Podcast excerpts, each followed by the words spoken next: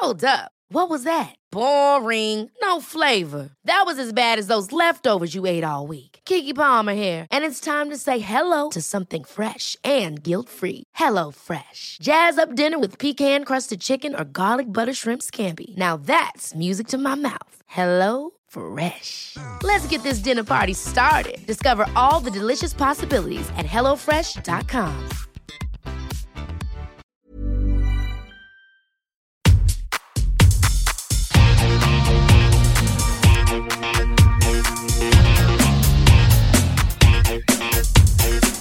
Hola, soy Cristina Mitre, periodista y autora del blog de Beauty Mail. Bienvenidos a mi podcast, donde todas las semanas charlaré con los mejores expertos de la cosmética, la nutrición, el fitness y el bienestar, para que te sientas bien y te veas mejor.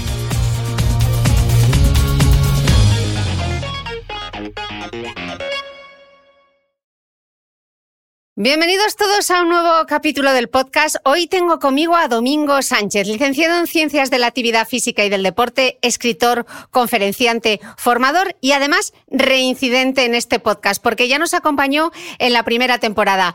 Domingo, un placer tenerte de nuevo en el podcast de Cristina Mitre. Qué ilusión me hace. Hola, Cris. Ya sabes que es recíproco, que me alegra ser reincidente porque eso es buena señal. Buenísima señal, De que además tenemos- de- desde la primera temporada. Sí, sí, eso es que tenemos más información para compartir y espero que consejos útiles, que es lo más que importante, sí. que esto se lleve a la práctica. Totalmente. Eh, Domingo, yo quiero arrancar este podcast haciéndote una confesión. Y es que cuando yo Venga. empecé, cuando yo empecé a entrenar la fuerza con el entrenador personal Ángel Merchan, lo primero que me dijo fue, Cris, es que tú te lesionas al correr porque tienes el glúteo inhibido. Y yo pensaba, ¿pero qué dice este tío? ¿Qué tendrá que ver que, que tendrá que ver que me duelen las rodillas con mi culo? Sí, sí, eso demuestra que tu entrenador sabe bastante, porque es algo que mucha gente desconoce, que el glúteo está inhibido y hoy si quieres vamos a hablar de este tema porque creo que es uno de los puntos importantes, la inhibición glútea, que mucha gente lo desconoce. Exactamente. Pero no solamente las chicas, sino también muchos chicos que entrenan con excesiva intensidad y el glúteo no lo tienen al nivel que tienen otros músculos, algo muy habitual, ¿no? Que los chicos siempre le dan por entrenar bíceps, pectorales y tal, y el glúteo es como el olvidado, ¿no? Y las chicas es un poco al contrario. Voy a hacer glúteo, glúteo, glúteo y se olvidan de que hay más músculos conectados con el glúteo para optimizar su entrenamiento. Así que antes de, antes de entrar en materia, Domingo, no nos, no nos vamos a adelantar. Ya te dije que yo con los años ya he aprendido que es importante tener un glúteo fuerte. Y hoy quiero que hablemos de eso, que por qué es importante tener un culo duro. Entonces, para empezar, quiero que me expliques aquello que me dijo Ángel Marchand de que tenía el glúteo inhibido. ¿Qué es eso de la inhibición glútea? Pues es un, es un mecanismo que tenemos en nuestra mecánica que es bastante habitual porque por nuestra posición bípeda tenemos un ligero desequilibrio, es decir, hay grupos musculares que tienden a participar mucho más que otros y por la postura que adoptamos también se involucran unos grupos musculares mucho más que otros. Bueno, resumiendo, en la cadera eh, tenemos unos músculos en la parte anterior y otros en la parte posterior, digamos los agonistas y los antagonistas. Bien, pues en la cadera, los flexores de caderas, que todos quizás nos suena el psoas, ese músculo que parece un poco maldito porque siempre está tenso, siempre está duro, siempre está con un exceso de tono muscular y además muchas veces es el culpable de muchos problemas de espalda, tiene demasiada tensión. Y esa excesiva tensión de ese músculo provoca una inhibición, una desactivación, para que la gente lo entienda, una poca participación de su antagonista, que es el glúteo mayor, que es el que está en la parte opuesta, en la parte posterior. Y entonces eso eh, hace que cuando vayamos a entrenar el glúteo, como es un músculo tan grande, está inhibido por esa activación tan tremenda del psoas. ¿Qué es lo que pasa? Que antes de entrenar al glúteo deberíamos estirar, eliminar tanto tono muscular de los flexores de cadera, del psoas. Y entonces ya deja participar al glúteo. Pero si no, por ese eh, procedimiento, por esa activación que se llama inhibición recíproca, que no vamos a entrar en, en profundidades, pero digamos que un excesivo tono muscular de los flexores no permite que el glúteo trabaje a su máximo potencial. Sí, por eso hay que estirar a los flexores antes de, trabajar el glúteo, porque si no es como si estuviésemos trabajando a, a la mitad.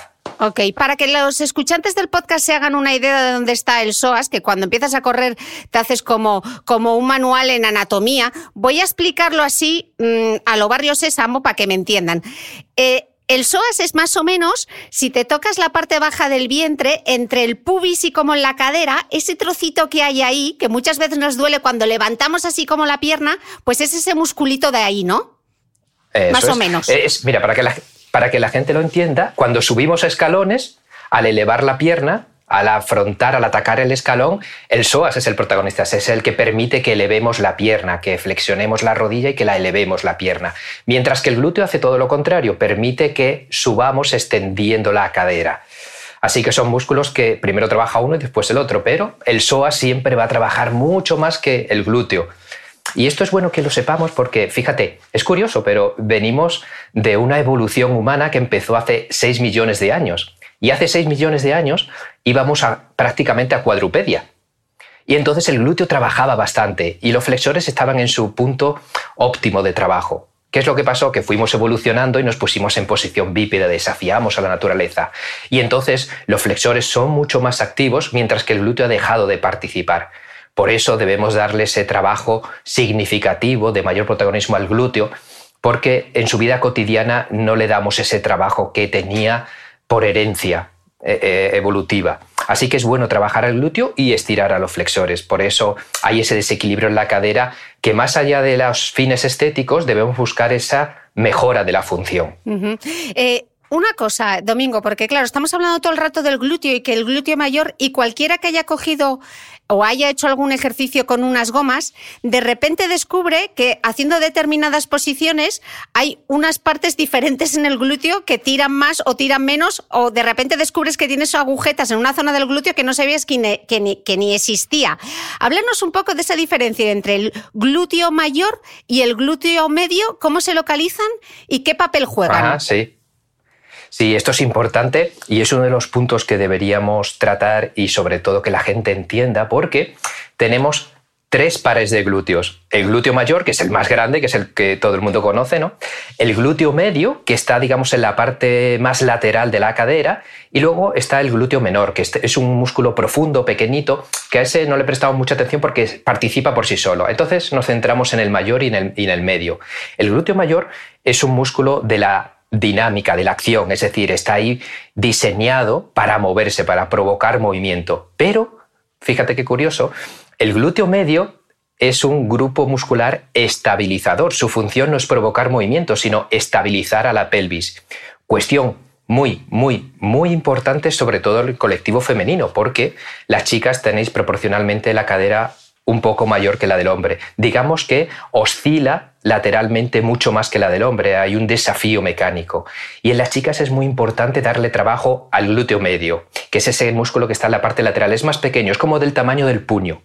Mientras que el glúteo mayor, que es ese músculo de la acción que le gusta trabajar con intensidad, es el músculo, fijaos, esto es importante, es el músculo más grande y más fuerte que tenemos en nuestro cuerpo. La gente piensa que es el cuádriceps, pero el cuádriceps está formado, como su nombre indica, por cuatro músculos. Pero el glúteo es solamente uno. Se divide en unos haces, van hacia un lado y hacia, y hacia otro, pero es el músculo más grande. Y sin embargo, es el que a veces menos utilizamos. ¿Qué le gusta al glúteo mayor? Trabajar con intensidad. Le gusta levantar cargas grandes. Está diseñado para levantar nuestro cuerpo desde abajo. Es capaz de levantar nuestro peso corporal. Le gusta ese tipo de trabajo. Pero el glúteo medio no. El glúteo medio tiene otro tipo de fibras que se cansan rápido, porque está diseñado para estar siempre contraído para mantener esa estabilidad de la pelvis. Por lo tanto, el objetivo, así de forma rápida, para trabajar el glúteo medio es darle poquita intensidad con retos estabilizadores. Es como parte del core de los abdominales. De hecho, está conectado mecánicamente. Mientras que el glúteo mayor debemos apostar por todo lo contrario, por darle cargas cada vez más intensas. Si quieres hablamos un poquito en detalle porque ahí hay mucho error, hay mucho mito en este tratamiento del músculo. Y muchas veces eh, invertimos tiempo, esfuerzo, dedicación, intensidad en nuestros entrenamientos y realmente estamos provocando más errores y perdiendo el tiempo e incluso provocando alteraciones en la columna cuando realmente deberíamos orientarlo de otra forma. Tenemos todavía un concepto muy tradicional, muy arcaico, muy anacrónico de cómo entrenar el glúteo y es que entrenamos por imitación y no por fundamentación. Y es muy importante que hoy en día conozcamos un mínimo de mecánica o dos, tres criterios que hoy lo vamos a, determinar y lo vamos a aclarar para que las personas que entrenen glúteo, chicas y chicos, no solamente mejoren su glúteo a nivel de mejorar el tono muscular, a esa forma que queremos buscar, sino también de la función. Debemos entrenar la función por encima de la forma, eso es lo principal. Mm, que es lo que digo siempre yo, al final trabajar la fuerza para ser capaces de subir solas la maleta al compartimento superior del avión, ¿no? Que está muy bien la parte estética, pero también el, ejercicio funcional que nos permita envejecer con buena autonomía, independientes, etcétera. Eh, Domingo, qué, paradoja, ¿no? Con, con el glúteo mayor. Decimos que es el músculo más grande y más fuerte que tenemos en nuestro cuerpo y sin embargo, como tú apuntas, es uno de de los menos solicitados en ejercicios, en aquellos ejercicios que se proponen habitualmente, ¿no? Entonces, ¿qué significa esto y, qué consecuencias tiene? Pues mira, el glúteo tradicionalmente se ha entrenado como voy a entrenar ese músculo, el glúteo, pero debemos tener ya un concepto más contemporáneo de que eh, nuestro cuerpo no está formado por músculos independientes, sino que todos los músculos están conectados a través de unas fascias, de un tejido, em, eh, de un tejido facial que envuelve todos esos músculos. Así que es importante avanzar, progresar en el entrenamiento, saliendo de ese entrenamiento tradicional analítico de localizarlo en el glúteo y dejar que otros músculos participen. Por ejemplo, el glúteo mayor, que es el más importante, que es el grande, que es nuestro músculo objetivo, está íntimamente conectado con el, digamos, los lumbares, lo que la gente llama los lumbares, que es el erector espinal, que es esa musculatura baja de la espalda, y de ahí se conecta con el gran dorsal. Y por abajo se conecta con la parte exterior del cuádriceps. Digamos que cuando trabajamos al glúteo, al glúteo le gusta trabajar con ejercicios de pull, es decir, de remo, de tirar con el brazo y de extender.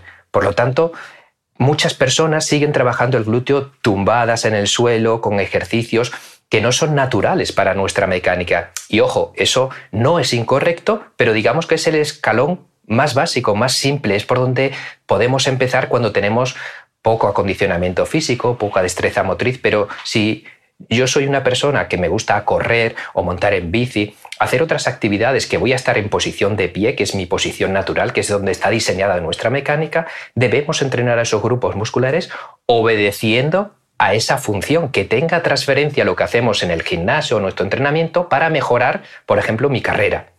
Por eso es importante pasar de esos ejercicios en el suelo tradicionales, analíticos, con multitud de repeticiones que al, músculo glúteo le gusta trabajar con intensidad, no con gran volumen, y comenzar a progresar hacia ejercicios en vertical. ¿Cuál es ese ejercicio en vertical que realmente trabaja el glúteo y es el más funcional en ese sentido de mejorar la función?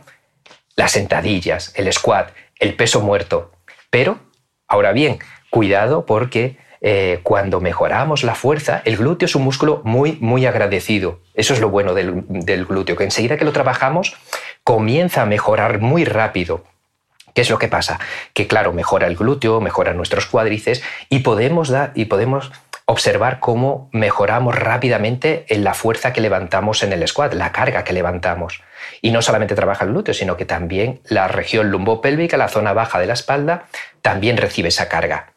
Y llega un momento en el cual casi sufre más la espalda baja que el glúteo, porque el glúteo puede seguir levantando peso, pero la espalda baja ya no puede estabilizarlo. Por eso mucha gente se va a la prensa, que ahora si quieres vemos mm. la prensa, que es un ejercicio que yo jamás, jamás recomendaría. Es tremendamente agresivo. Vale, ahora bajamos en detalle de qué cosas sí y, qué cosas no. Eh, te quería preguntar, eh, Domingo, el glúteo de una mujer, estábamos hablando antes de la cadera y la importancia que tiene el glúteo dentro de la cadera para estabilizar la cadera. Entonces, me pregunto, biomecánicamente y en referencia al glúteo, ¿un hombre y una mujer deben trabajar el glúteo de manera diferente? ¿Sus glúteos son distintos o no? No, realmente nuestra anatomía es exactamente igual, a nivel muscular. Eh, lo que sí es cierto es que el ángulo del fémur, de esa articulación coxofemoral, de la articulación de la cadera, es diferente en la mujer por su función reproductora. La cadera es un poco más ancha para que el feto pueda salir en el momento del parto. Bien, eso hace que esa cadera sea eh, más grande, más ancha proporcionalmente con la del hombre, pero a nivel muscular son los mismos. Y los ejercicios deberían ser los mismos, pero no solamente en el glúteo, sino también en el miembro superior. ¿Qué es lo que pasa? Que la mujer, lógicamente, tiene un clima hormonal diferente al del hombre. Tiene menos testosterona y los hombres tenemos más testosterona, por lo cual la hipertrofia, el desarrollo muscular siempre es más rápido en un hombre que en una mujer. Y de hecho eso es una cuestión que la mujer debería entrenar la, la, fuerza con mayor intensidad porque los beneficios son mucho más lentos a nivel de desarrollo. Y si yo quiero tener un glúteo fuerte, grande, bien elevado, con buena masa muscular, pues lógicamente le debo dar intensidad, no volumen. Explícanoslo, Domingo, ¿qué significa darle intensidad pero no volumen? Pues lo que apuntábamos antes, que muchas chicas siguen todavía haciendo 300, 400, multitud de repeticiones del glúteo con movimientos cortitos y rápidos, intentando fatigarlo. Pero eso es un criterio incorrecto. No incorrecto, sino que no es el más adecuado ya hemos apuntado que el glúteo mayor es el músculo grande y está diseñado, ideado ahí para trabajar con intensidad. Por lo tanto, en el momento en que notemos que vamos mejorando nuestros niveles de fuerza, yo apostaría por no hacer más repeticiones, es decir, si hago, imagínate, 12, 15 repeticiones y ya noto la fatiga, pero al mes siguiente mm, mejora mi nivel de fuerza, en vez de hacer 20 repeticiones, 25, 30, lo que hago es proponerle más intensidad, subir de peso el objetivo debería ser movernos entre esas 15 repeticiones, 20, si nuestro objetivo es eh, la resistencia, la fatiga, la fuerza, resistencia, ¿no? Y si es la hipertrofia, es decir, conseguir un poquito de más masa muscular, pues movernos en repeticiones de 10. Es decir, prefiero que subas tus niveles de carga, que hagas la sentadilla con más peso, a que hagas muchas más repeticiones, porque al final lo que vamos a entrenar siempre son, digamos, las mismas fibras del glúteo mayor. Y mm. yo quiero no entrenar las mismas, sino las otras que no participan, para que así trabaje todo el, rango del músculo glúteo. Mm, entonces, con esto que me estás diciendo, yo estoy pensando todas esas veces que voy al gimnasio y veo a las chicas haciendo ejercicios sobre la colchoneta con lastres en los tobillos, haciendo, matándose a repeticiones con el mismo peso sin variar de peso, ¿tú cuando lo ves, qué piensas? Que deberían progresar. y es que eh, esto es bueno que lo apuntemos porque estos ejercicios con bandas elásticas a los lados, con el hip thrust y con interminables repeticiones se han popularizado y muchas veces eh, por estas eh, neo-influencers que no tienen mucha titulación y que al final venden lo asombroso pero no lo útil.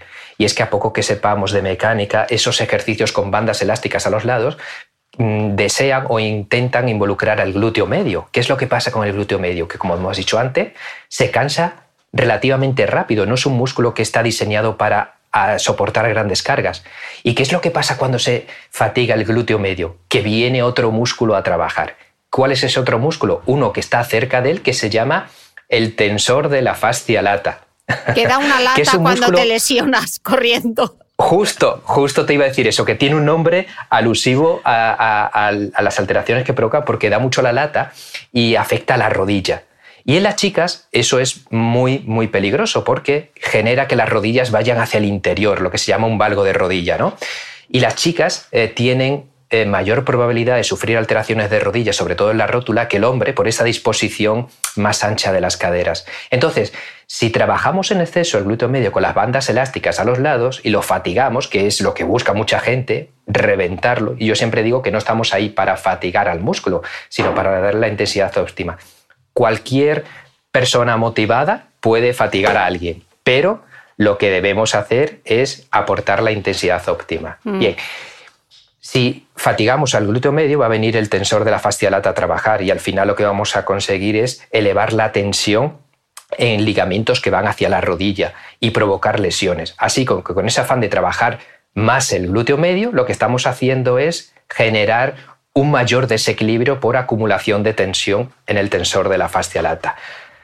Vale, entonces explícame una cosa, porque sí que, se, sí que se pueden utilizar las gomas para trabajar y localizar ese glúteo medio, para trabajarlo, pero no deberíamos, no deberíamos olvidarnos de lo importante, por ejemplo, que es trabajar la sentadilla o el peso muerto, por ejemplo, con una kettlebell, ¿no? O sea, que hay que complementar, o sea, no puedes hacer solo ejercicios con las gomas y trabajar el glúteo medio, fatigarlo y terminar trabajando con la fascia, sino que sería como a más y más, ¿no? Haz eso, pero también tienes que involucrar al glúteo mayor haciendo ejercicios de mayor intensidad, ¿no? Entiendo. Ese es el resumen. esa es la idea. esa es la idea. La idea no es fatigarlo y, hacer interminables repeticiones, sino digamos que debemos pensar que nuestro cuerpo es como una gran cadena de eslabones que se van enlazando uno con otros.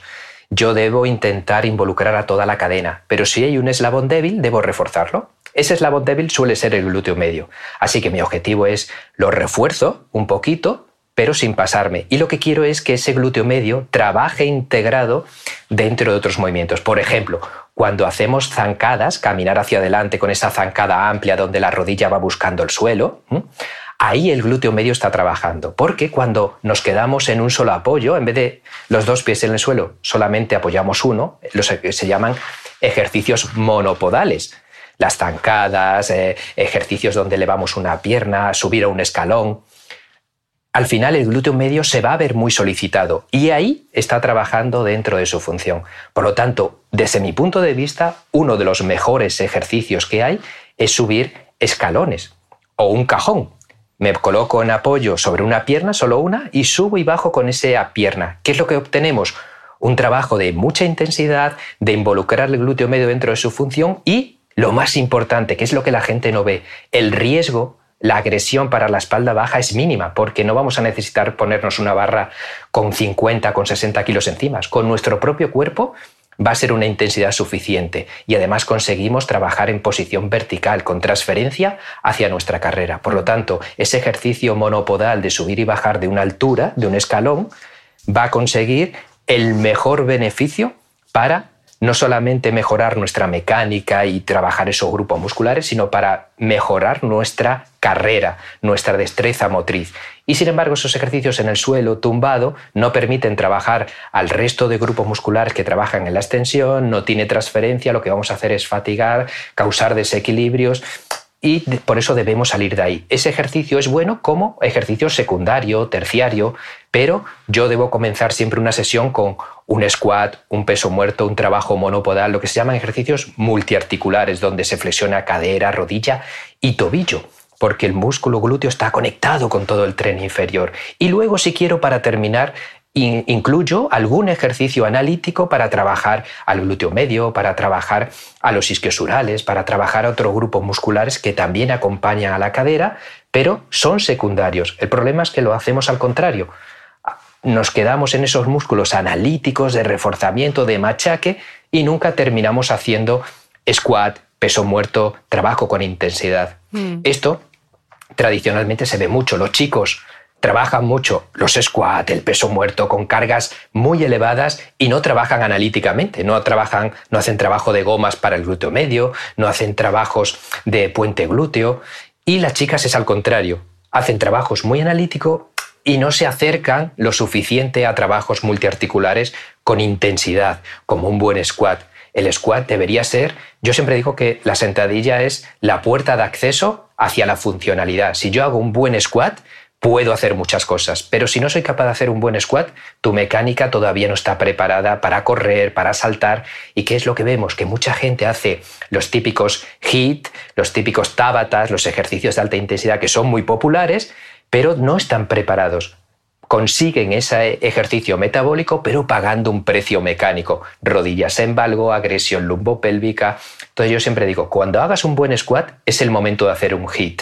Pero mm muchas personas todavía no han pasado, digamos, esa puerta de acceso de hacer un squat. Lo ideal, lo ideal para gente en forma sería poder hacer squat, sentadillas con tu propio peso. Si tú pesas 50 kilos, deberías ser capaz de hacer varias repeticiones con 50 kilos. Estoy hablando con gente ya muy en forma. Pero hay mucha gente afrontando ejercicios de alta intensidad, del hip thrust, que es este ejercicio muy popular, ¿no? De tumbado. sí, el puente glúteo, pero pero apoyado en un banco elevado, la espalda apoyada con la barra encima de la cadera, ese ejercicio hoy en día es muy popular, todas las chicas lo hacen, además con banda elástica alrededor de las rodillas. Eso es un despropósito. Es un ejercicio que consigue mucha activación del glúteo mayor, pero lo que la gente no sabe es lo que veíamos antes, lo que hay en el otro lado de la balanza. ¿Qué es lo que hay? Los riesgos que estoy asumiendo. Hay cargas de cizallamiento enormes para la región lumbopélvica. Es un ejercicio bipodal. El psoas, al final, no consigue, no permite que la cadera llegue a su máximo recorrido de extensión. La gente lo hace con tanta carga que no es capaz de mantenerla arriba.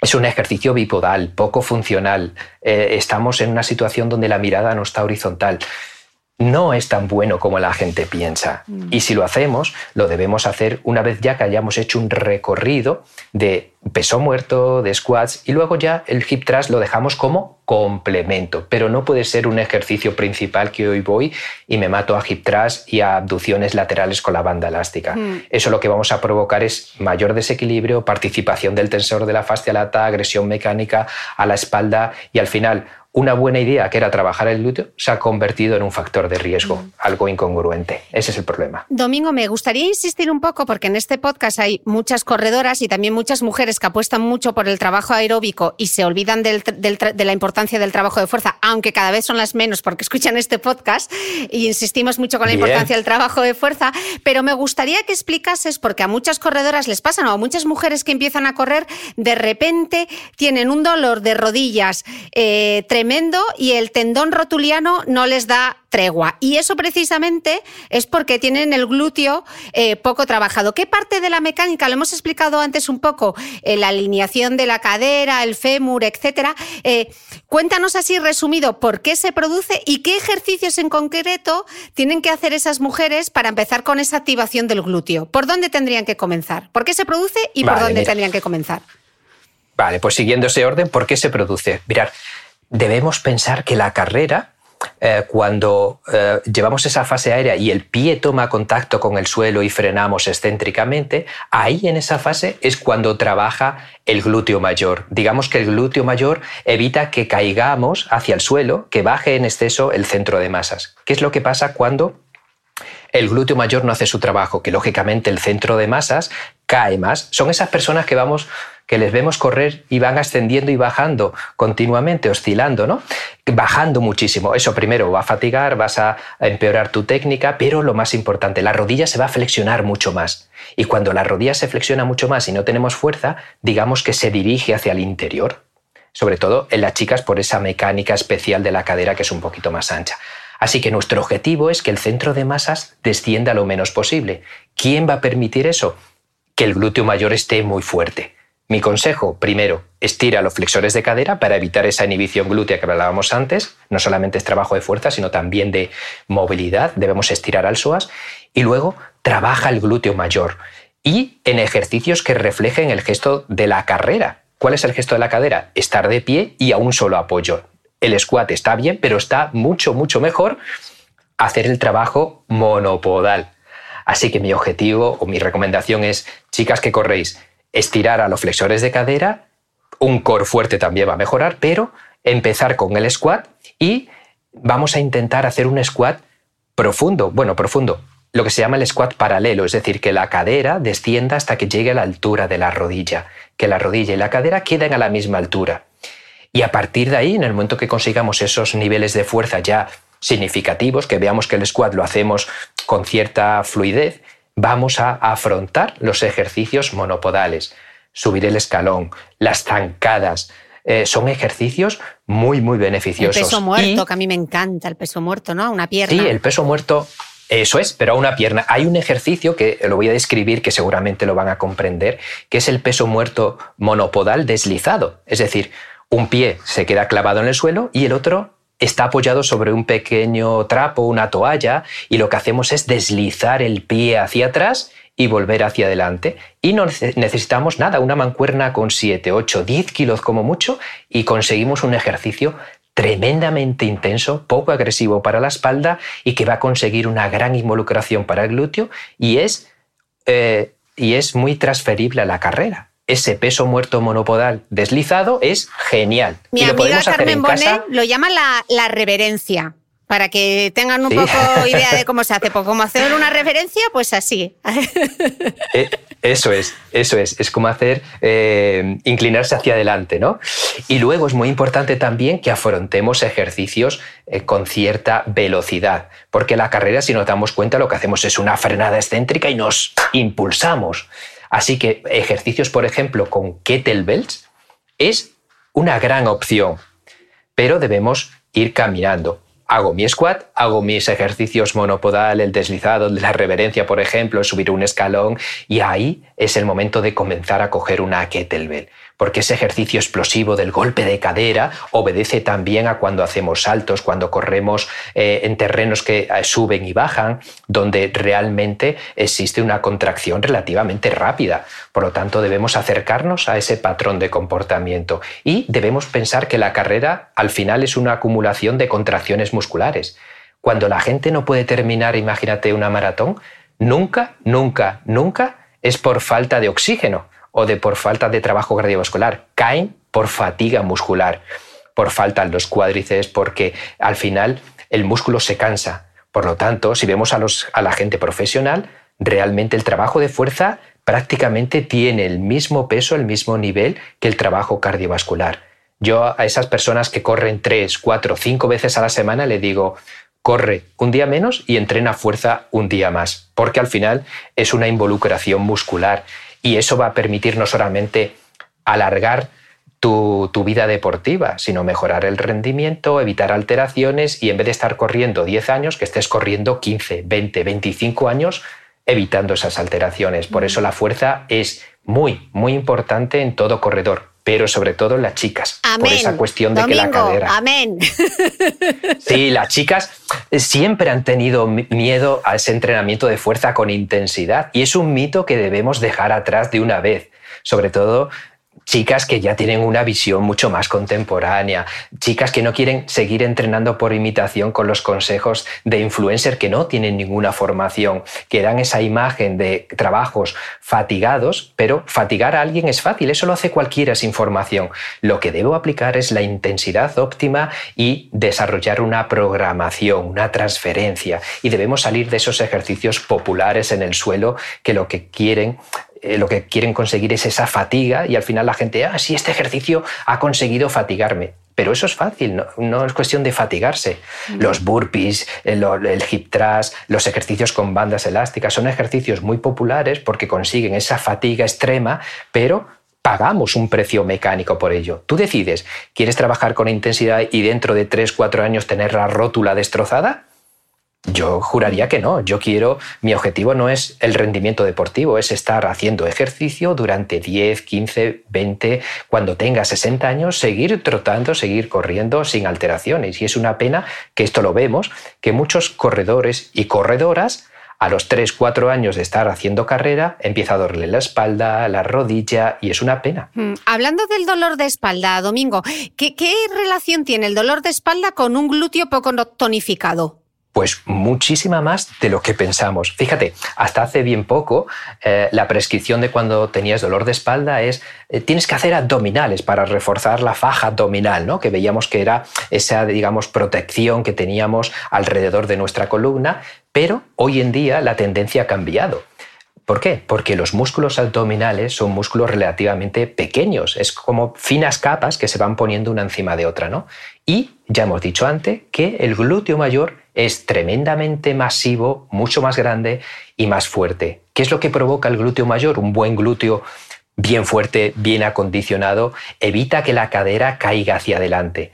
Eh, y esto es algo habitual también en muchas chicas que vemos cómo esa curvatura lumbar está muy, muy acentuada. Y eso quizás estéticamente es un poco atractivo para muchos y muchas, pero tremendamente agresivo para la espalda, porque las vértebras van a terminar friccionando, chocando unas con otras, y eso a largo plazo va a provocar un desgaste y, y una agresión hacia el disco intervertebral. Bueno, resumiendo, si trabajamos el glúteo vamos a evitar que la cadera bascule hacia adelante y esa curvatura lumbar se siga aumentando. Vamos a conseguir lo que se llama una cadera neutra Y es ese objetivo que se persigue muchas veces en pilate, con ejercicios de control y tal. Pero si el glúteo no está fuerte y los flexores no están móviles, difícilmente vamos a poder conseguirlos. Así que hoy en día, uno de los objetivos para evitar el problema, problemas de espalda, una espalda sana, es no darle tanto trabajo a los abdominales, que es importante, sino mira el glúteo. Hay un dicho que dice glúteos fuertes, espalda sana. Pero ojo, que no nos pasemos con el trabajo del glúteo con una mala técnica porque la región lumbopélvica se puede ver afectada. Por eso os decía que debemos empezar con el puente glúteo abajo en el suelo para empezar a tener ese control y una vez que tengamos ese control y aseguremos que nuestros flexores no están acortados, afrontar ese squat. Y cuando pensamos en el squat, pensamos en esos ejercicios bipodales con 100 kilos encima que vemos en las redes sociales. No, un squat puede ser tener una mancuerna cerquita de tu pecho y bajar y subir, o con un elástico, o subir y bajar un escalón. Subir y bajar un escalón es un squat, es un squat monopodal. Fijaos, nos inventamos en fitness multitud de ejercicios, el press de banca, las elevaciones laterales, y no son ejercicios naturales para nuestra mecánica. El único ejercicio natural que nos vemos obligados a hacer día a día es el squat, porque día a día nos sentamos y nos levantamos de la silla entre 50 y 60 veces.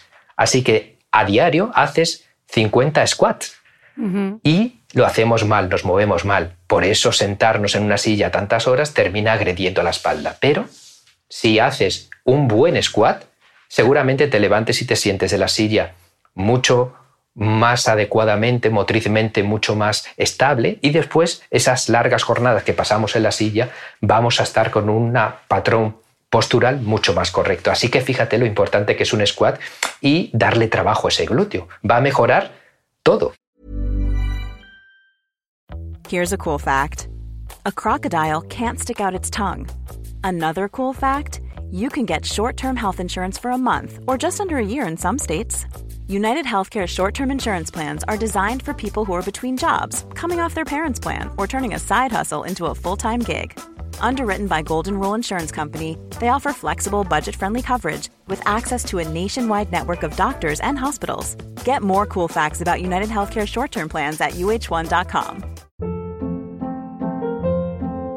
Hold up. What was that? Boring. No flavor. That was as bad as those leftovers you ate all week. Kiki Palmer here, and it's time to say hello to something fresh and guilt-free. Hello Fresh. Jazz up dinner with pecan-crusted chicken or garlic butter shrimp scampi. Now that's music to my mouth. Hello Fresh. Let's get this dinner party started. Discover all the delicious possibilities at hellofresh.com.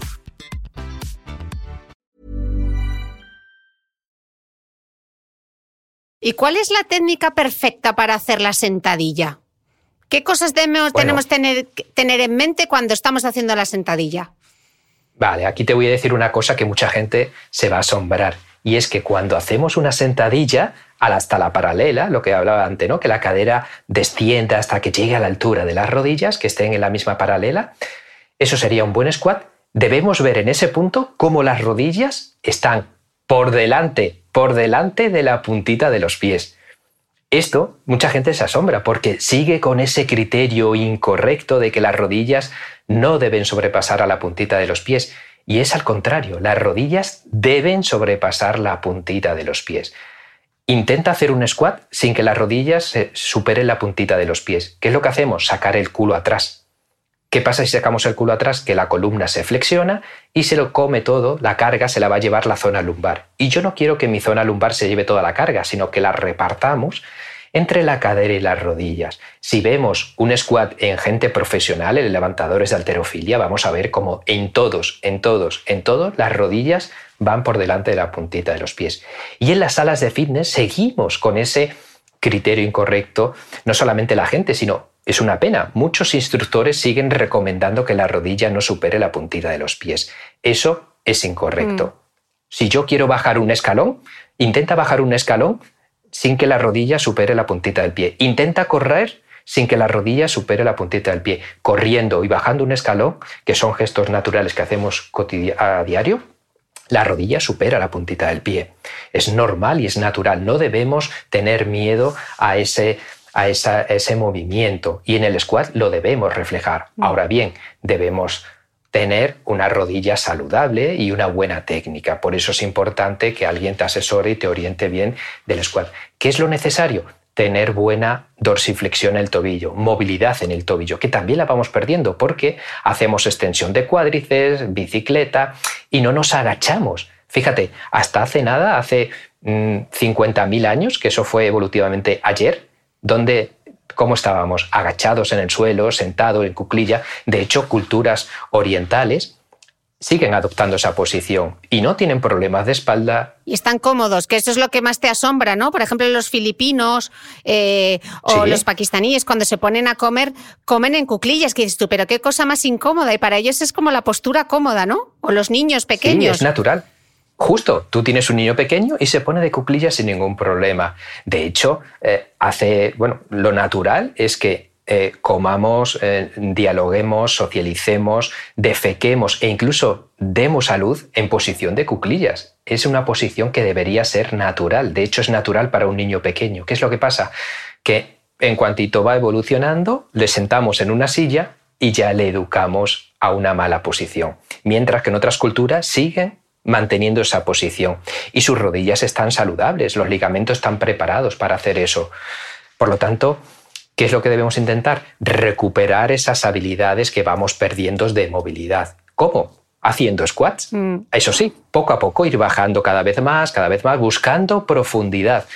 Por eso te hablaba antes que la prensa no es la solución, porque la prensa lo que hace es, como su nombre indica, prensar. Lo que hace es delegamos el peso de eh, la espalda de, nuestro cuerpo sobre el respaldo y no permitimos que trabaje un músculo fundamental que es el erector, digamos, los lumbares, para que la gente lo entienda, ¿no? y los lumbares debemos darle protagonismo, dejarle que trabajen. Y en la prensa no trabajan. Por eso es bueno no abusar de la prensa, del multipower, de las típicas máquinas de abductores y aductores que hay en los gimnasios, que lo que provocan es una sobresolicitación de esos músculos y al final hay un desequilibrio. Debemos dejar que se involucren con las zancadas, con los squats, con subir escalones, con pequeños saltos hacia adelante. Todo eso va a permitir que los aductores, que el glúteo medio se involucren en el ejercicio y no necesitemos machacarlos con máquinas en posiciones que son poco naturales para nuestra mecánica. Mm. Si tú ves los ejercicios que hace cualquier atleta, vemos que hacen subidas de gradas, que hacen multisaltos, que hacen un montón de ejercicios fuera de las máquinas. Por lo tanto, debemos acercarnos hacia esa situación más natural. De hecho, una cosa que te he leído a ti y que desde entonces, siempre que puedo, lo hago, que tú recomiendas cuando subimos las escaleras que subamos los escalones de dos en dos porque implicamos más al glúteo, ¿no? O sea que eso es un gesto súper sencillo del día a día que podemos hacer, subir las escaleras, subirlas de dos en dos y ahí estamos trabajando el glúteo es de los mejores ejercicios que además lo puedes hacer en cualquier sitio, porque si queremos involucrar al glúteo mayor, necesito que la cadera se flexione, es decir, que nos agachemos bastante. Cuando subimos los escalones de uno en uno, prácticamente el que trabaja es el gemelo y, el cuádriceps, pero si subimos los escalones de dos en dos, vamos a ver cómo necesitamos ampliar la zancada y flexionar la cadera. Y ahí empieza a tomar protagonismo el glúteo mayor. Por eso hay muchas máquinas de estas cardiovasculares, el stepper, ¿no? Que hay muchas chicas ahí subiendo y bajando media hora, una hora en el stepper y lo que están trabajando es el gemelo, no el glúteo. Entonces es una pérdida de tiempo que estés ahí media hora, una hora en esas máquinas que lo que van a conseguir es darle exceso de trabajo al gemelo, acortando tu tendón de Aquiles, que seguramente ya está cortado porque las chicas abusáis más del tacón alto, y eso va a entorpecer la dorsiflexión del tobillo, tu sentadilla, tu carrera, tu motricidad. Otro mito que debemos abandonar, las máquinas cardiovasculares de glúteo. No hay máquinas cardiovasculares de glúteo. ¿Como cuál es? El, que, el el stepper. Ah, vale. Este que, es, que, subimos y bajamos con movimientos cortitos de los pies. ¿no? la elíptica es un buen ejercicio, pero siempre y cuando busquemos amplitud. Y, por ejemplo, eh, de los mejores ejercicios que hay para el glúteo es eh, la marcha nórdica con bastones, que nos permite una zancada más amplia y, sobre todo, subir. Cuando vamos cuesta arriba, permite trabajar el glúteo, medio, el glúteo mayor. Y otro ejercicio también muy acorde para el glúteo es el patinaje. Patinaje. ¿Mm? Tengo unos patines de cuatro ruedas, ¿vale? No tienen que ser en línea. no, no, pueden ser de cuatro ruedas también. Si vemos a las patinadoras, vemos que tienen unas piernas, unos glúteos tremendos tremendos. Pero si vemos también a las atletas en las Olimpiadas, cuando vemos esos glúteos, esas piernas que, todo el mundo desea, son las saltadoras, no las corredoras de fondo. Las saltadoras, las de altura, las de longitud, vemos que tienen unas piernas y unos glúteos potentísimos y muy bien proporcionados. Ese glúteo de Ana Peleteiro. ¿Cómo es? Por ejemplo, por ejemplo, sí, ahí vemos un fiel reflejo de lo que deberíamos buscar, de caminar, no lógicamente a su nivel, pero sí salir de ese trabajo en el suelo, de, de interminables repeticiones y buscar ese trabajo cada vez, cada vez un poquito mm. más intenso. De hecho, lo que nos salva del proceso de envejecimiento es la masa muscular. Mientras seamos capaces de conservar más masa muscular, vamos a consumir más caloría porque la tasa metabólica es mayor, es decir, vamos a quemar más grasa de fondo y vamos a evitar alteraciones en la postura. unos músculos fuertes va a ser la mejor herramienta para luchar en contra de la acción de la gravedad y eso nos afecta a todos. Hablando justo de la fuerza de la gravedad, esos culos que desafían la fuerza de la gravedad, luego tenemos ese culo que se cae, que pasa mucho como al pecho. ¿Por qué al, por qué al, al culo, al glúteo le pasa como el pecho? ¿Por qué de repente a cierta edad, puf, parece que cae? Vale, hay dos componentes. Uno, el, el, músculo, que es, digamos, el que está debajo, y después la grasa que está encima, ¿no? Entonces, también hay mucho error de que pensando que entrenando el glúteo voy a quemar la grasa ayuda, lógicamente, pero lógicamente el mejor ataque contra la grasa es acompañar ese ejercicio de fuerza con trabajo cardiovascular y una buena alimentación. Ahí está la mejor herramienta. ¿Qué es lo que pasa? Que a medida que van pasando los años, ese tejido de sostén que llevan las fascias y tal, si no, lógicamente no lo ejercitamos, va cayendo. Y eh, lo que podemos evitar que caiga es, por una parte, tener menos grasa, pero por otra parte, la mayor parte del glúteo es músculo y ese músculo debemos darle trabajo. ¿Qué es lo que pasa? Que la gente eh, realiza bicicleta, realiza running, realiza ejercicios que no permiten esa involucración del glúteo. Tenemos que buscar ese trabajo de fuerza para que no solamente trabaje el músculo, sino el tejido facial que lo envuelve, que es realmente lo que lo sostiene. Por eso te decía que es importante darle trabajo a la conexión facial que hay del músculo glúteo con la parte superior del cuerpo, con los cuádriceps y los ejercicios multiarticulares. Ahí consiguen mejorar la tensión de ese tejido facial que lo recubre, que lo envuelve. Por eso vamos a ver muchas personas que han hecho, imagínate, ballet, que han hecho patinaje, eh, chicas de atletismo, que va pasando la edad y van consiguiendo mantener ese buen equilibrio de eh, no solamente a nivel muscular, sino de ese tejido facial que va envolviendo, porque hay un buen equilibrio de fuerzas y de tensiones. Hoy en día el tejido facial eh, cada vez va tomando más protagonismo. ¿Y cómo conseguimos que esa fascia, que esa envoltura consiga mantener estable todos esos músculos? Intentando trabajar con ejercicios multiarticulares, no solamente los analíticos que van a por un solo músculo, sino a toda esa musculatura, todo está conectado. Mm. Así que una vez más, quizás el mejor consejo es volver a esos ejercicios como el squat, pero no es solamente un consejo, sino también es no tener grasa o excesivamente grasa, tener una alimentación saludable, hay muchos factores, ¿no? Pero desde luego el trabajo de fuerza es fundamental. O sea, Domingo, que entiendo por lo que me estás diciendo, que todos esos vídeos que hay en YouTube, todos esos tutoriales que hay en Instagram que dicen, elimina la grasa localizada del culo. Falso. Falso, falso. No, la, la, grasa no se quema de forma localizada. Yo siempre digo que la grasa se quema como el aceite en una sartén. Tú pones a calentar la sartén y se va quemando por igual. ¿Dónde es el último sitio donde desaparece? Pues en las chicas en la región glúteo-femoral, en la cadera, y en los chicos en la barriguilla, que es donde acumulamos la grasa los hombres y las mujeres en esa región glúteo-femoral. Así que debemos darle tiempo, ser perseverantes y desde luego mirar a medio y largo plazo. Mm. Muchas chicas quieren creer en cremas milagrosas, quieren creer en fajas reductoras, quieren creer en ejercicios analíticos quemagrasas aquí y allí Eso no existe. Eso lo único que nos va a llevar es a perder nuestro tiempo, nuestro esfuerzo y a frustrarnos. Debemos pensar en que esto es una carrera a medio y largo plazo. Debemos darnos un tiempo para que esos cambios se produzcan, no son cambios rápidos. Mm. Ya me has convencido, Domingo. Ya quiero ponerme a entrenar bien el glúteo para tener un glúteo fuerte para la vida, más allá de una cuestión estética. Vale, Domingo, queremos empezar a trabajar el glúteo. ¿Y ahora por dónde empezamos? Bien, hay un ejercicio que es muy simple, muy fácil, pero tremendamente eficaz, que es el puente glúteo. No es el hip thrust, es el puente glúteo. El puente glúteo es aquel en el que estamos tumbadas en el suelo boca arriba, con las rodillas flexionadas y empujamos con los talones al suelo para elevar la cadera. Ese ejercicio es sin duda de los mejores ejercicios para el glúteo. Localiza muy bien al glúteo, pero además llama la atención del core, de los músculos abdominales. ¿Cuál es mi consejo para hacer este ejercicio? Que no lo hagamos rápidos, que lo hagamos de forma lenta, que al elevar la cadera lo mantengamos uno, dos segundos arriba soltando todo el aire y cuando bajemos que no lleguemos a tocar el suelo, sino que en cuantito notemos que el glúteo palpa un poquito el suelo, ¡pum!, arriba ya.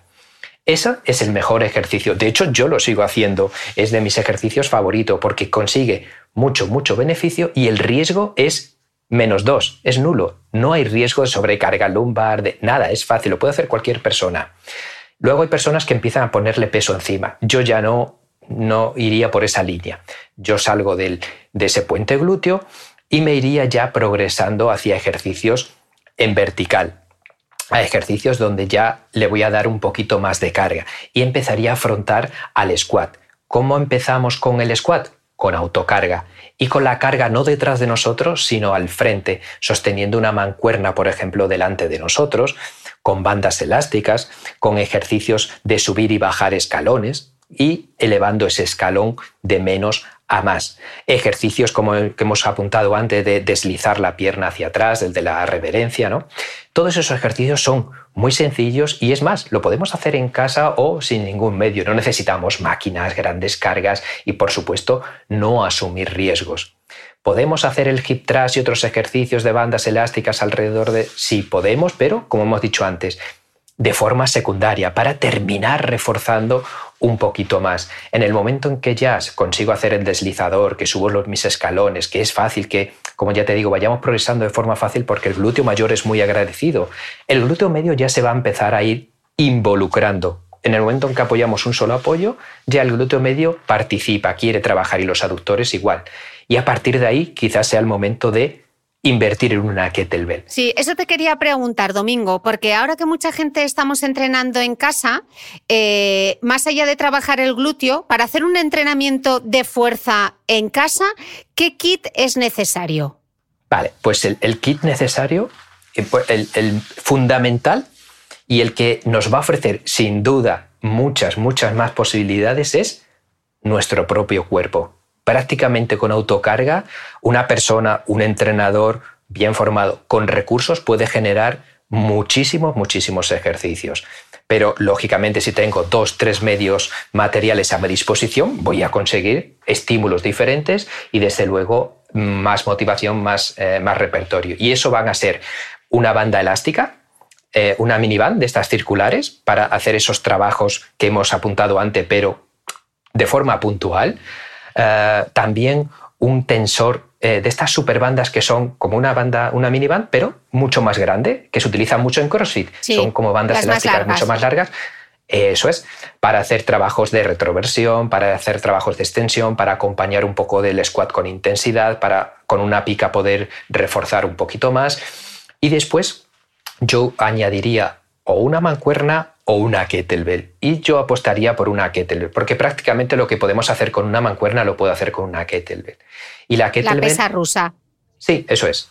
Y la kettlebell, que es esa bola con ese asa, ¿no? para que las que no la conocen lo identifiquen, podemos evolucionar con el swing, con balanceos, con trabajos de cargada, con muchas posibilidades suficientes para nuestro objetivo de mejorar nuestro nivel de forma y por supuesto para transferirlos quizás a nuestra running, a nuestras salidas hacia el monte, a nuestros partidos de pádel. Es para mí el material fundamental. Un cajón, que eso es fácil.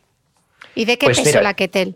Esto es importante porque hay muchas chicas que dicen, ay, vale, voy a coger una kettlebell y se compran una kettlebell de 2 o de 4 kilos porque tienen miedo a enfrentarse a una kettlebell de, de 10 kilos. Y eso es un error, porque cuando intentamos hacer ejercicios con una kettlebell de un peso tan bajo, al final la kettlebell va por donde quiere y podemos incluir una técnica incorrecta.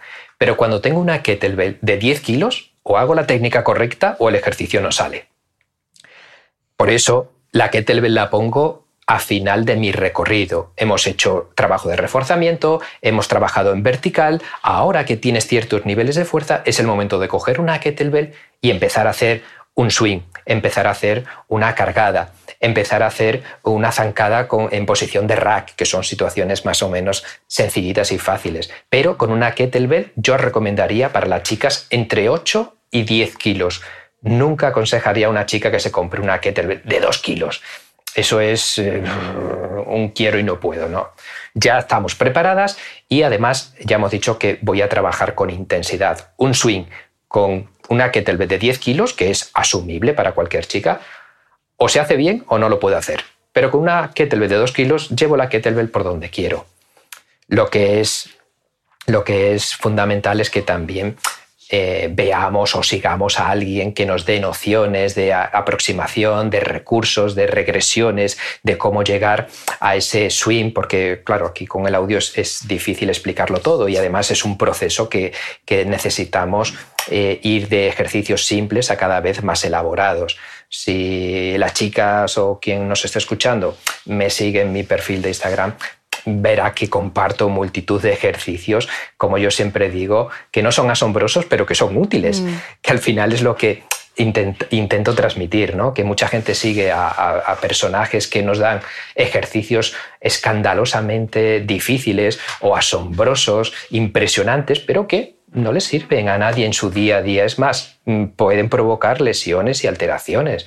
Debemos empezar a compartir ejercicios útiles y tener paciencia. Y, una pregunta, Domingo. Por ejemplo, estamos hablando de cómo trabajar el glúteo. ¿Habría que dedicar eh, un día en exclusiva a trabajar el glúteo o puede estar integrado dentro de nuestra rutina de fuerza? Porque muchas veces tú, claro, te metes en Instagram y ves, hoy rutina de culo, no, mañana rutina de brazo. Eh, ¿Hay que hacerlo específico o se puede hacer? ¿Cuántas veces habría que trabajarlo? ¿Cuántas veces hay que trabajar la fuerza? Ya sé que es muy difícil eh, dar un consejo general, pero para tenerlo en cuenta. Sí, ese es un criterio ya anacrónico, el de entrenar grupos musculares por días. De hecho, eso es un criterio más bien del culturismo, ¿no? de ese culturismo eh, de los años 80, 90, que muchos chicos siguen, pero porque su objetivo es otro y lo que te decía, sigue entrenando por imitación. ¿no? Yo, mi consejo es que si entreno casi a diario, eh, yo entrenaría un día, digamos, el miembro superior y otro día el miembro inferior. Iría alternando, pero cuando entreno el miembro inferior, no solamente entreno el miembro inferior, sino que imagínate, si eh, yo tengo cinco ejercicios ese día para entrenar, tres, cuatro son del miembro inferior y uno o dos son del miembro superior. Digamos que yo entreno todo el cuerpo, pero le doy protagonismo a, un, a una zona muscular, al tren inferior. Y otro día entrenos le doy protagonismo al tren superior, pero siempre meto algún squat, siempre meto algún ejercicio que involucre ese miembro inferior o ejercicios de miembro superior que involucren a su vez al miembro inferior, por ejemplo, un remo en polea acompañado de un split o, por ejemplo, un squat, una sentadilla con un movimiento de press, que así consigo un ejercicio mucho más completo. Por lo tanto, mm, yo saldría un poco de esa dinámica de hoy hacemos glúteo, mañana hacemos cuádriceps, pasado hacemos isquiosurales, porque no puedo estar un día solamente haciendo isquiosurales. Es que en, dos, tres minutos puedo fatigar a los isquiosurales. Me interesa más repartirlo. ¿Y la fuerza la trabajo el mismo día que he salido a correr? ¿O el día que trabajo fuerza solo trabajo fuerza? ¿Cómo lo organizamos? Lo ideal sería ir alternando, es decir, un día le doy protagonismo al trabajo cardiovascular y otro día le doy protagonismo al trabajo de fuerza pero también lo puedo eh, unir en el mismo día porque hay personas que lo mismo entrenan tres días a la semana y no pueden más. Pues bueno, en ese mismo día lo realizo. ¿Qué realizo primero? El más importante para mí. Si yo soy corredor, lógicamente hago mi carrera y luego le dedico unos 15, 20 minutitos, no más, de trabajo de fuerza. Que mi objetivo es al contrario, mejorar mis niveles de fuerza, pero también introducir el cardio, lo haría al contrario. Mi trabajo de fuerza, de esos 30, 40 minutos, un poquito más de, de volumen, y luego haría mi trabajo cardiovascular. Ese sería el orden adecuado. Mientras que hagamos los dos, eh, está bien hecho. Pero, sí, como te digo, siempre dándole protagonismo en primer lugar a nuestro principal objetivo. Si yo soy corredor, primero el cardio y después mi trabajo de tonificación. Y si entreno a diario, yo iría alternando. Un día trabajo la fuerza y otro día trabajo el, cardiovascular. Los atletas. ¿Y el que no tiene tiempo? El que no tiene tiempo, que haga lo que pueda y desde luego si hago fuerza y cardio en la misma sesión, no pasa nada, no pasa nada. Lo que sí es cierto es que si un día salgo a correr 15, 20 kilómetros, quizás luego no voy a poder realizar una sentadilla con, con, la técnica y desde luego con la intensidad que me está pidiendo. ¿no? Mm. Lógicamente va a ser más limitado entrenarlo todo el mismo día que repartirlo. Mm. ¿Y qué cosas estábamos hablando antes? Eh, la importancia de subir escalones, las escaleras de dos en dos. ¿Qué otros gestos del día a día de manera sencilla podemos integrar que nos ayuden a tener un glúteo más fuerte, a trabajar la fuerza. ¿Qué otras cosas se pueden hacer, Domingo? En nuestro día a día, pues eh, realmente eh, lo que te decía antes es intentar obedecer a nuestra mecánica, intentar sobre todo compensar a lo que la fuerza de la gravedad nos obliga. Piensa que la fuerza de la gravedad nos afecta todos los días e intenta digamos, aplastarnos. Por eso hay personas que tienen esa actitud cifótica, ¿no? que vemos esa chepilla con los hombros hacia adelante, la cabeza en antepulsión. Así que ejercicios de extensión, de, el típico ejercicio de, de desperezarse, es un gran ejercicio que deberíamos hacer cada 3-4 horas para resetear nuestra postura. Esos son esos ejercicios milagros. Coger aire, por ejemplo, llenar los pulmones de aire, piensa que aunque hagamos ejercicio, nunca abrimos nuestra caja torácica al máximo. Pero si tú coges aire todo lo que puedas, todo lo que puedas, llenándolo tus pulmones al máximo, vas a notar cómo se expande la caja torácica y cómo la columna se dispone en extensión, se extiende y eso libera de presión a la columna. Así que coger aire tres, cuatro veces, pero aire todo lo que podamos. Eso va a conseguir evitar acortamientos de esas fascias internas que nos van acortando, que nos van limitando la movilidad, van a despertar al sistema nervioso y van a resetear la columna. Ejercicios de ese tipo yo lo incluiría a diario y desde luego debemos intentar luchar contra esas situaciones que tenemos de estar 6, 8, 10, 12 horas sentados en una silla. Debemos darle trabajo a, todo nuestro cuerpo para que nos agachemos y nos levantemos. Debemos buscar esa profundidad hacia abajo, de flexionar las rodillas, la cadera, de buscar esa posición de cuclillas que hablábamos antes, pero también de crecer hacia arriba. Ejercicios de press, ejercicios de squat, ejercicios, lógicamente, de movilidad, de control postural, debemos incluirlos. Así que a diario yo te recomendaría que, incluso antes de empezar a hacer ejercicio, pero a diario, realizar tres, cuatro inspiraciones amplias, eso sería eh, ideal, ideal. Y sobre todo antes de irnos quizás a dormir, que es cuando el cuerpo necesita liberarse de tensiones y de presiones. Hay tantas cosas que podríamos hacer, pequeñas cositas, Qué gran consejo. Domingo, llevamos casi una hora hablando del glúteo. Súper interesante todo lo que nos has contado, pero si tuvieses que quedarte con una idea, esa cosa que quieres que cuando den al stop de este podcast, algo que recuerden, ¿qué sería? Que primero nos movamos bien y después lo hagamos de forma intensa que intentemos seguir los consejos de profesionales del ejercicio que estén bien formados. Cuando alguien intenta incluir en su vida una buena alimentación, va a seguir a un buen nutricionista. Cuando alguien quiere consejos de psicología, va a seguir a un psicólogo. Así que cuando alguien quiere mejorar su estado físico, su forma, no debería seguir a cualquier influencer motivado que enseña abdominales o escote. Deberíamos seguir a un profesional que tenga una buena titulación y que veamos que nos aporta consejos útiles y no asombrosos.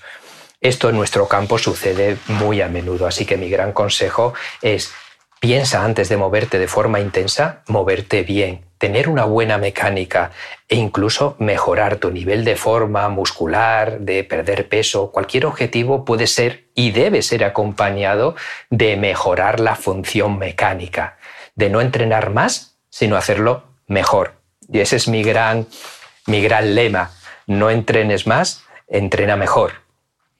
Pues con esa gran idea nos quedamos. Domingo, no entrenes más, entrena mejor para que puedas subir la maleta al compartimento superior del avión y levantarte de la silla sin ayuda cuando tengas 80 años. Sí, sí, que cojas a tu, a tu hijo sin ningún tipo de problemas, agachándote y poniendo en acción al gran glúteo mayor que es el, el mejor aliado. Si la gente me sigue en redes podrá ver que ahí tengo multitud de, de ejercicios, de consejos que seguramente, y espero que ese es mi gran mi gran reto, que les sea útil no solamente en su entrenamiento, sino a medio y largo plazo porque tienen transferencia hacia su vida cotidiana. Seguro que sí. A por unos glúteos poderosos en 2021. Domingo, millones de gracias y espero que vuelvas por tercera vez al podcast, que nos queda mucho por hablar. Sí, bueno, ya sabes que estoy encantado de compartir porque tenemos afortunadamente la misma visión. Sé que eres una buena seguidora de mis consejos, que los pones ¿Y en de práctica. tu programa? Eh, sí, sí, que, que, sepáis que tengo el programa. Puesto en el nivel, me has puesto en el nivel 2, que me ves muy avanzada tú, ¿eh? pero he visto los de las picas y no sé yo si voy a ser capaz.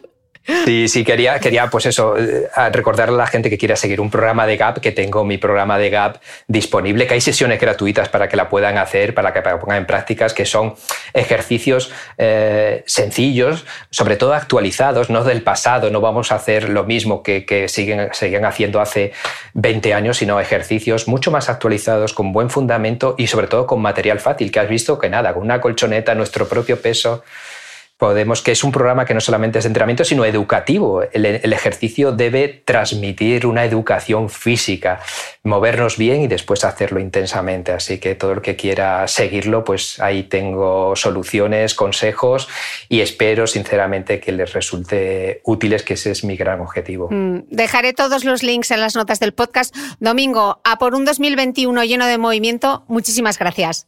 Sí, nos hace falta que este 2021 empecemos moviéndonos mejor y mejorando nuestra salud, que vemos que es tan importante para todos. Gracias, Cris. A ti y a vosotros, muchas gracias y nos escuchamos de nuevo el próximo domingo.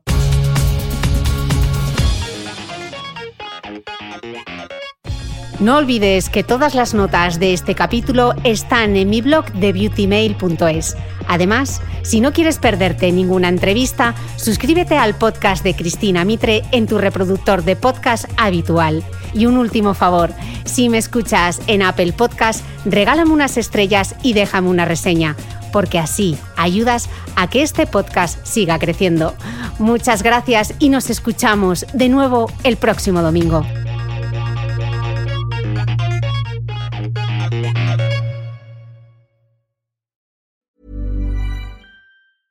Ever catch yourself eating the same flavorless dinner three days in a row? Dreaming of something better? Well, HelloFresh is your guilt-free dream come true, baby. It's me, Kiki Palmer. Let's wake up those taste buds with hot, juicy pecan-crusted chicken or garlic butter shrimp scampi. Mm. Hello Fresh. Stop dreaming of all the delicious possibilities and dig in at HelloFresh.com. Let's get this dinner party started.